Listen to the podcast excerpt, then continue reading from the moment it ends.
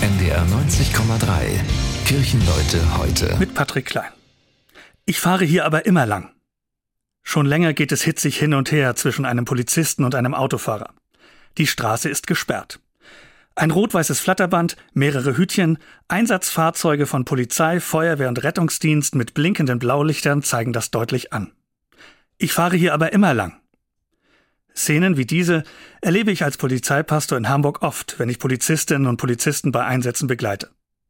Für sie ist es Alltag. Das ist eigentlich immer so, erzählt mir der Polizist. Und nicht nur an Absperrungen sei so eine Reaktion üblich. Immer wieder haben Menschen Probleme damit, Regeln, Vorschriften, Anweisungen ohne Widerstand hinzunehmen. Im freundlichsten Fall wird nachgefragt, und das darf ja auch sein. Oft aber wird heftig diskutiert oder gleich aggressiv reagiert und lautstark die eigene Meinung kundgetan, nicht selten mit entsprechenden Beleidigungen. Warum fällt es vielen Menschen so unglaublich schwer, sich einfach mal an Regeln zu halten? Das gilt ja nicht nur für Anweisungen der Polizei. Vermutlich ist so eine Reaktion in uns Menschen angelegt. Schon die Bibel weiß davon zu berichten. Die Israeliten zur Zeit Mose taten sich schwer damit, die zehn Gebote, die ja immerhin von Gott kamen, zu akzeptieren und ihnen zu folgen. Damals wie heute wurden Gebote und Regeln als Beschränkung und als Angriff auf die eigene Freiheit gesehen und damit fehlinterpretiert.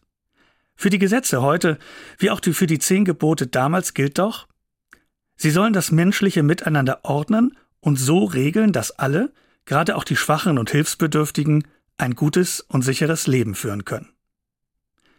Was fehlt, ist ein Grundvertrauen in diejenigen, die Gesetze und Regeln erlassen. Warum unterstelle ich dem Urheber sofort etwas Böses? Warum misstraue ich ihm und seinen Geboten? Vielleicht kann es andersherum besser funktionieren. Erst einmal davon ausgehen, dass jemand es gut mit mir meint, dass Gebote, Regeln und auch polizeiliche Absperrung erst einmal dazu da sind, dass mir nichts passiert, dass meine Rechte und mein Leben geschützt werden. Wenn sich dann herausstellt, dass das nicht so ist, dann ja dann kann ich mich ja immer noch wehren. Bis dahin halte ich es mit dem Prediger in der Bibel, der schreibt, wer Gottes Gebote befolgt, bleibt von Unglück verschont, und wer Lebensweisheit hat, weiß, wann und wie er handeln muss.